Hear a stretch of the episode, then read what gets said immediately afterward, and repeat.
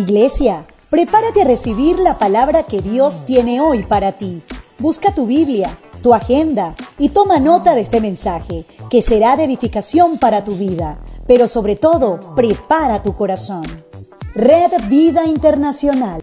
Hola iglesia, Dios te bendiga, muy buenos días, qué bueno que hoy nos conectemos como familia, hoy es domingo para adorar al Señor, un día extraordinario y estoy convencido que hoy Dios va a ministrar tu corazón a través de este mensaje. Quiero invitarte a que allí donde estás junto a tu familia puedas tomar la mano del que tienes a tu derecha, a tu izquierda y oremos en acuerdo. No hay nada más importante que la oración en acuerdo.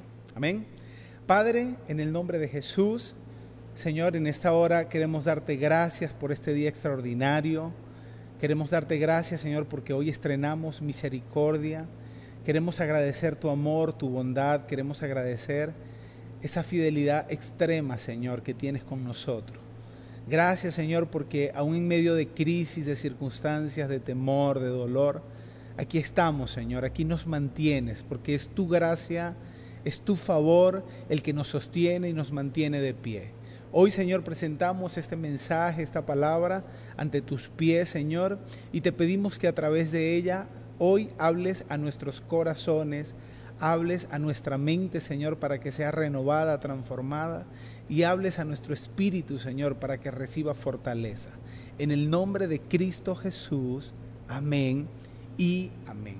¿Sabes?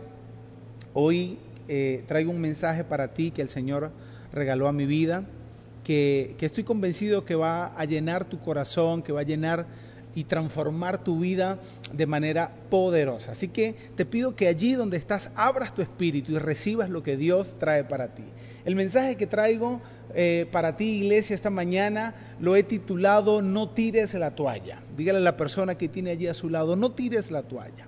Esta expresión es muy común. Yo creo que en, el, en el argot venezolano, en el criollo, hemos, hemos utilizado o utilizamos muy constantemente esta expresión. De pronto estamos quizás agobiados o estamos cansados de la rutina en el trabajo, porque ya nos fastidia la misma dinámica en el trabajo y decimos, no, yo mejor voy a tirar la toalla.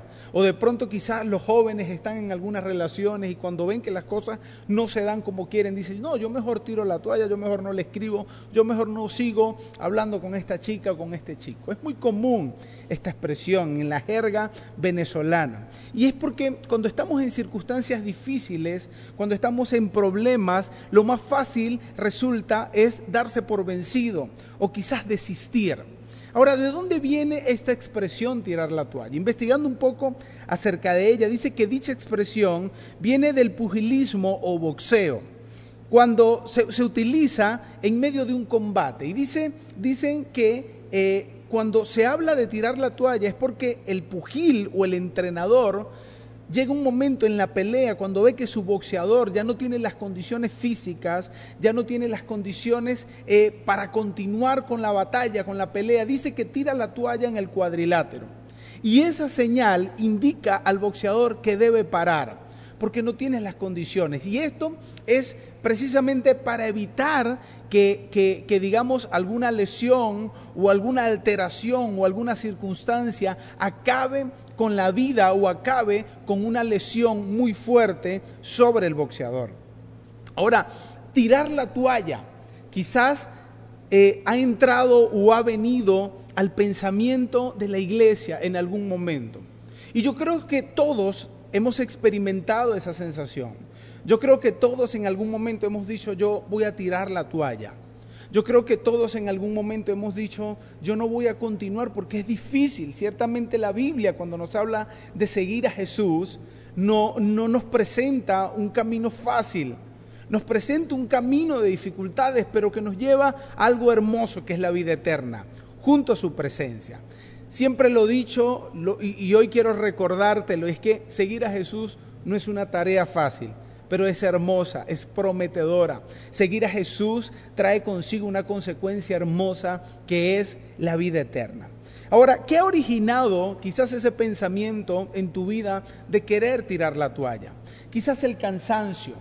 Quizás ha venido la frustración a tu vida, el ver que las cosas no están saliendo como tú quieras o como tú quieres que salgan, y eso trae una sensación de frustración. Quizás porque en algún momento has sobrepuesto tus intereses personales sobre los espirituales. Quizás porque en algún momento dices, es que si le sirvo a Dios de esta manera, tengo que dejar de producir dinero. Y Jesús es muy claro al hablar de las riquezas y hablar de, de seguir a Jesús, de seguir a Dios. Y dice que no podemos servir a dos dioses. Quizás eso ha traído eh, eh, ese pensamiento de querer tirar la toalla a tu vida. O quizás la vieja excusa es que tengo muchos años sirviéndole a Dios. Y como tengo ya muchos años sirviéndole a Dios, yo voy a tomar un descanso. Qué frase tan comúnmente diabólica, el decirme voy a tomar un descanso. No porque los hombres de Dios no, no merezcamos un descanso. Necesitamos descansar. Necesitamos reposar en el Señor. Pero sabes, a veces bajo esta excusa de decir voy a reposar, voy a descansar, viene el enfriamiento o viene quizás el estupor y viene a tu vida para, sabes, para traer un letargo y decir un momento, yo como que estoy tan cómodo en esta condición donde estoy que prefiero seguir y que otro sirva, que otro siga, quizás ya yo preparé a alguien. Pero ¿qué pasa si no preparaste a nadie en el camino? Tienes una responsabilidad delante del Señor. Quizás la rabia por las injusticias que se cometen dentro de las iglesias, porque yo he servido, porque yo he dado, porque yo, y prefiero no seguir, porque es que, es que la iglesia se volvió injusta, es que el pastor se volvió injusto conmigo. Y sabes, son excusas de Satanás para alejarte del servicio, para alejarte de la presencia de Dios. Quizás algunas otras situaciones como el pecado, quizás el temor. ¿Sabes qué hace Satanás? Es el principal engañador, es el papá de los engañadores. La Biblia dice que Él es el padre de las mentiras. Y sabes, tú y yo somos pecadores. Eso jamás lo vamos a poner en discusión. Hay una redención, hay un proceso constante de santificación, pero si hay algo que debemos entender es que somos pecadores. Y cuando Satanás viene a recordarte tu condición de pecador, o la conciencia viene a recordarte tu condición de pecador, ¿sabes qué es más fácil para, para, para muchos hombres de Dios decir, yo mejor tiro la toalla antes de ir a su presencia, clamar misericordia, clamar su perdón y entender que fui perdonado por él? El apóstol Pablo lo entendió, el apóstol Pedro lo entendió, el apóstol Juan lo entendió. Y hoy quiero precisamente iniciar con un pasaje que está en el libro de Primera de Juan capítulo 5, versículo 19. Quiero que por favor me acompañes al libro de Juan capítulo 5, versículo, vamos a leer desde el 18. Mira lo que dice. Sabemos que todo aquel que ha nacido de Dios no practica el pecado, pues aquel que fue engendrado por Dios le guarda y el maligno no le toca. La iglesia dice amén. Pero mira lo que dice el versículo 19. Sabemos que somos hijos de Dios y el mundo entero está bajo el maligno. Pero sabemos que el Hijo de Dios ha venido y nos ha dado entendimiento para conocer al que es verdadero. Y estamos en el verdadero, en su Hijo Jesucristo. Este es el verdadero Dios y la vida eterna. Me impresiona muchísimo el versículo 19, porque cuando, cuando estudiamos el contexto de la Biblia y de quién es Satanás en el sistema, el libro de Efesios capítulo 2, versículo 2 dice que Satanás es el príncipe de la potestad del aire. Y el apóstol Juan dice, en este pasaje, en el versículo 19, dice, sabemos que somos hijos de Dios y que el mundo entero está bajo el maligno. Quiere decir que si Satanás gobierna un sistema, que si Satanás gobierna una, una, esfera espiritual, quiere decir que ese adversario va a producir en tu vida y en la mía circunstancias diarias para llevarnos a tirar la toalla, para llevarnos a desfallecer, para llevarnos a decir yo mejor me aparto, yo mejor me voy, yo mejor descanso. ¿Sabes por qué? Porque es su estrategia, es la estrategia que ha utilizado.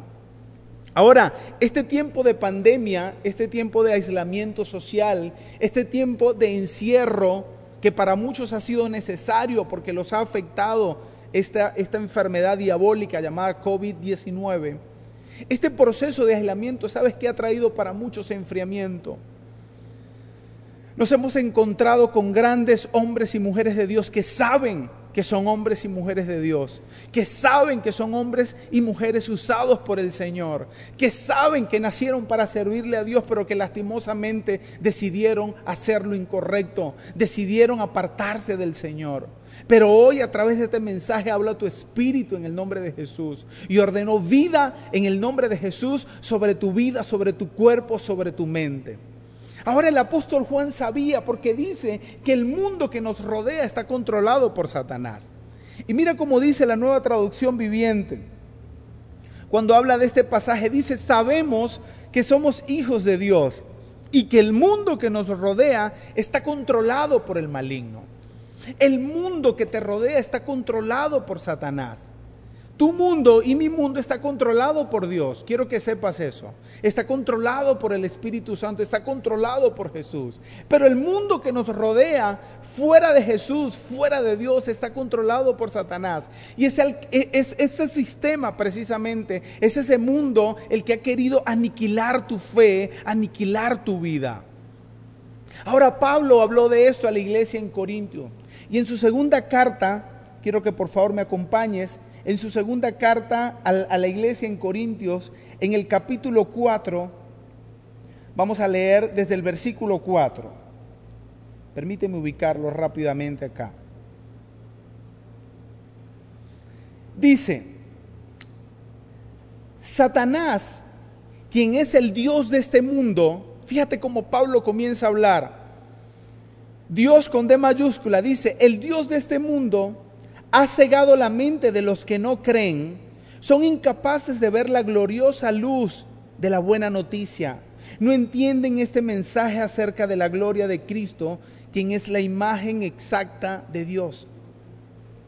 Como ven, no andamos predicando acerca de nosotros mismos. Predicamos que Jesucristo es el Señor y nosotros somos siervos de ustedes por causa de Jesús. Ahora, el versículo, versículos más adelante, el versículo 8 dice, por todos lados nos presionan las dificultades. Atento con esto, iglesia, por favor. Pero no nos aplastan. Estamos perplejos, pero no caemos en la desesperación. Somos perseguidos, pero nunca abandonados por Dios.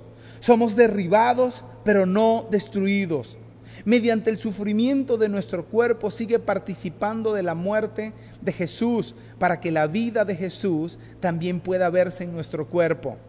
Versículo 11, me apasiona este pasaje.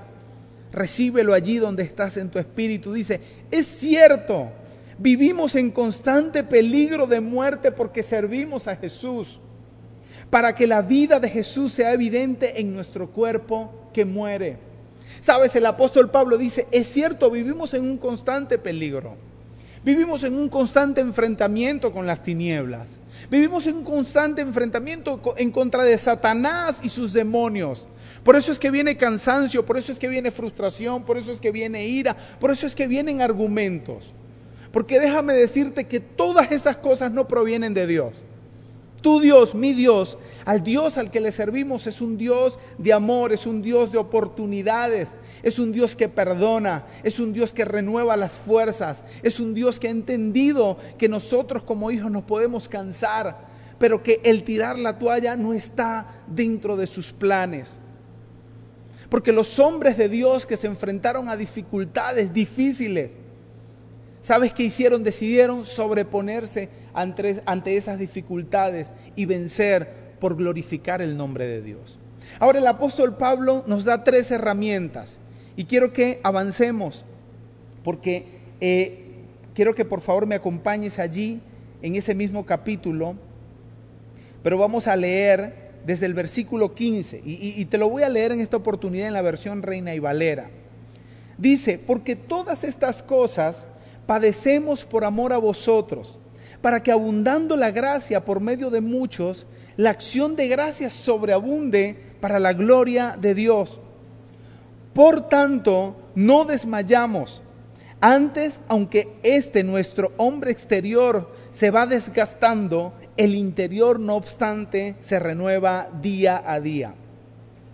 Porque esta leve tribulación momentánea produce en nosotros un un cada vez más excelente y eterno peso de gloria, no mirando las cosas que se ven, sino las que no se ven, pues las cosas que se ven son temporales, pero las que no se ven son eternas. Fíjate que este pasaje hermoso finaliza este capítulo 4 hablando de tres cosas que hoy te quiero enseñar. Tres herramientas que van a bendecir tu vida. Si hoy estás cansado, si hoy estás atribulado, si hoy justamente cuando te levantaste dijiste, Señor, no aguanto más, ni siquiera voy a prender el televisor, ni siquiera me voy a conectar por YouTube, ni siquiera voy a descargar este audio porque de verdad estoy cansado. Si hoy tú decidiste eso, déjame decirte que esta palabra es para ti, que estas tres herramientas te van a bendecir en sobremanera. Y quiero que repitamos el versículo 16. El versículo 16 dice, por tanto, no desmayamos. Antes, aunque nuestro hombre exterior se va desgastando, el interior, no obstante, se renueva de día en día. Sabes, lo primero que dice el apóstol Pablo a la iglesia es que no debemos desmayar. La palabra desmayar significa desalentar, desanimar, acobardarse. Y yo le estoy hablando a una iglesia de valientes, yo no le estoy hablando a una iglesia de cobardes, yo le estoy hablando a una iglesia que ha entendido cuál es su posición como valiente, que ha entendido que el reino de los cielos sufre violencia y que los valientes lo arrebatan. Estoy hablando a una iglesia que, que ha entendido su posición como hijo del rey de reyes, señor de señores, una iglesia que ha entendido que tiene una espada, que tiene una espada en su mano para ir en contra de cualquier acechanza de Satanás. Hoy te tienes que levantar en el nombre de Jesús, iglesia. Hoy tienes que entender cuál es tu posición como hijo de Dios. Hoy tienes que entender que el desmayar no puede estar en tus planes, porque sabes, Dios es tu fortaleza, es nuestro pronto auxilio en medio de la tribulación. Y a Él vamos, y si a Él vamos, ¿sabes qué va a suceder? Vamos a encontrar fuerzas, vamos a encontrar respuestas del cielo. Amén. Si hoy, si hoy te has sentido abatido, entonces busca a un soldado que te ayude. Busca un hermano que bendiga tu vida. Dile, hermano, estoy cansado. ¿Sabes qué? Estoy abatido. Tengo miedo, tengo temor.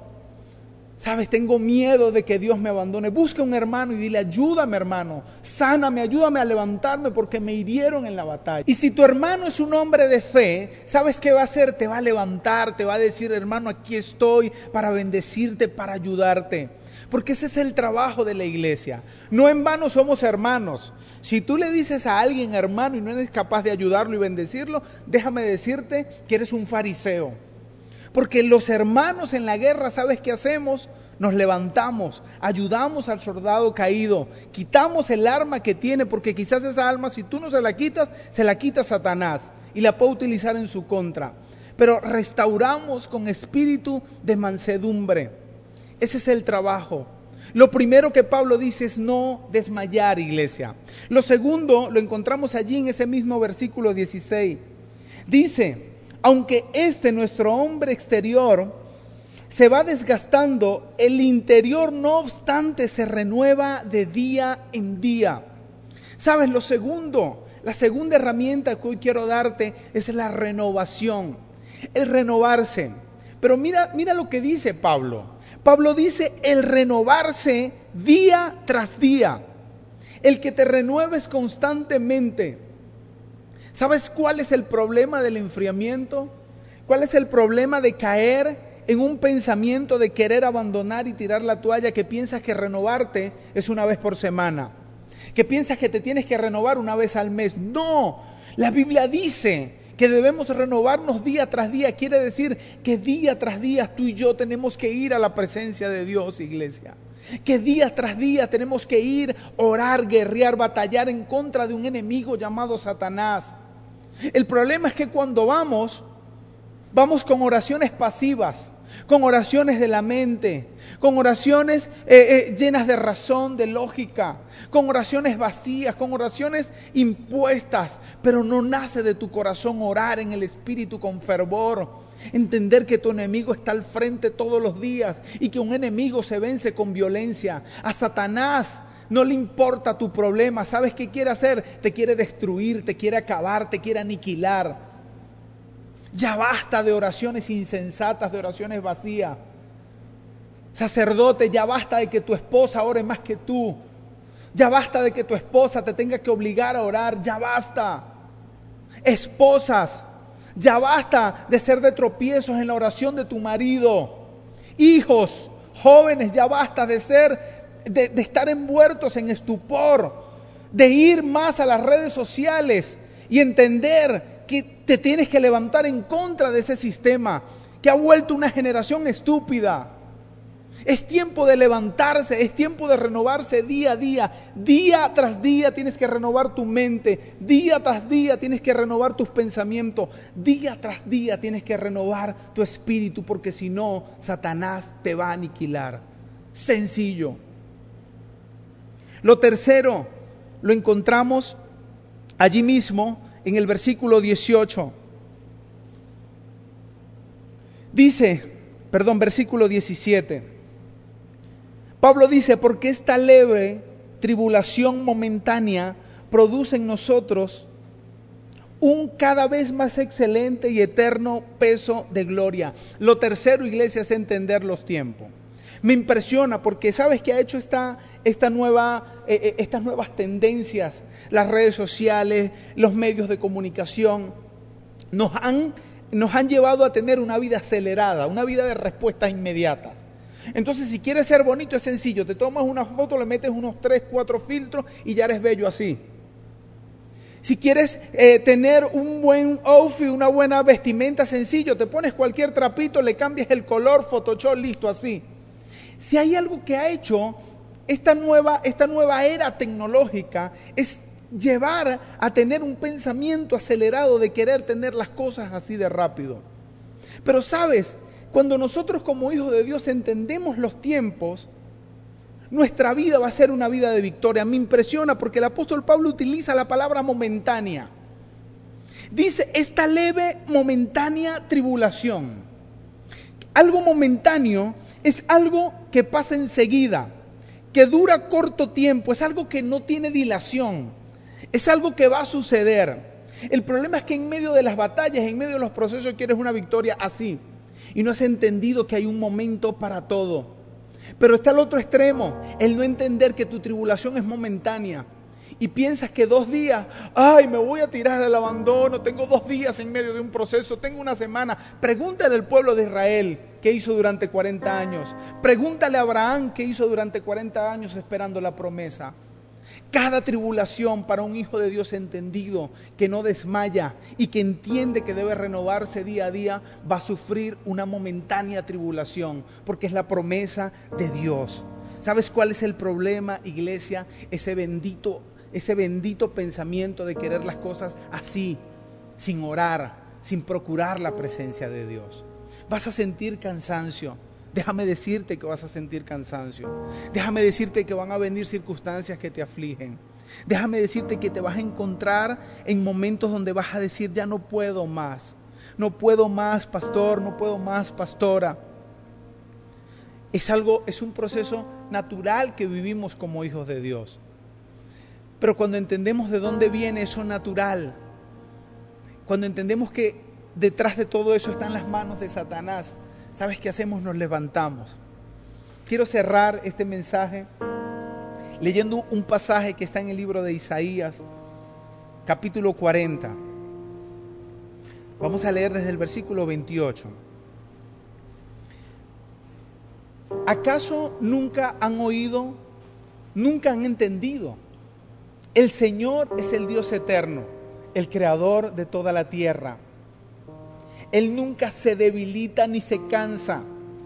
Nadie puede medir la profundidad de su entendimiento. Él da poder a los indefensos y fortaleza a los débiles.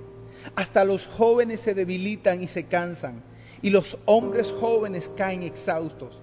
En cambio, los que confían en el Señor encontrarán nuevas fuerzas, volarán alto como las alas, como, con alas de águila correrán y no se cansarán, caminarán y no desmayarán. ¿Sabes cuál es la promesa de tu Padre, de tu Dios, del Creador, iglesia?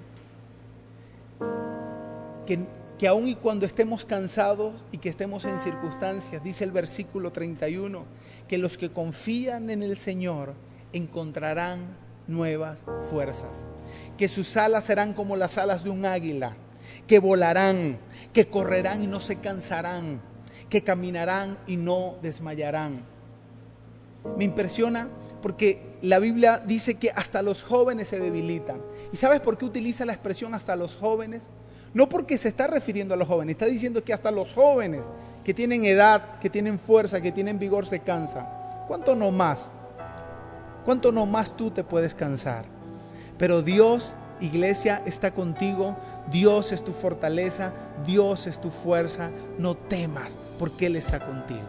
Padre, en el nombre de Jesús, hoy bendigo a esta iglesia hermosa que hoy ha recibido con mansedumbre este mensaje, Señor. Te pido, Señor, que tú hables a su corazón, que tú traigas reposo a su mente, Señor, que tú renueves sus fuerzas, Señor. Y en el nombre de Cristo Jesús, declaro, Señor, que todo pensamiento que los ha llevado a querer tirar la toalla hoy es disipado en el nombre de Cristo Jesús. Y declaro que tu amor que gobierna, que tu amor precioso los inunda, Señor. En el nombre de Cristo Jesús. Amén y amén. Dios te bendiga, iglesia. No dejes de conectarte con nosotros cada semana. Bendiciones. Me has quebrantado una y otra vez. Me siento olvidado.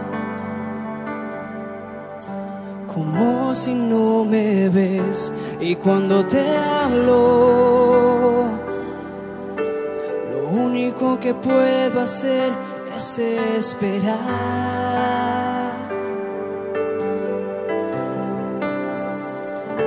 Me ha sostenido una y otra vez, creer que conmigo tú sigues siendo fiel, es por tu palabra que no me rendiré, yo confiaré.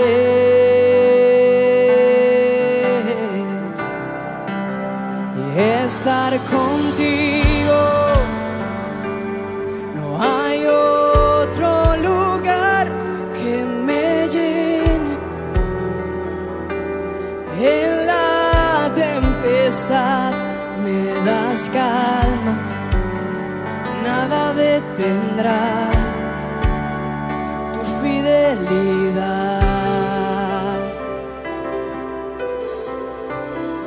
Mi alma restauras, mi alma restauras.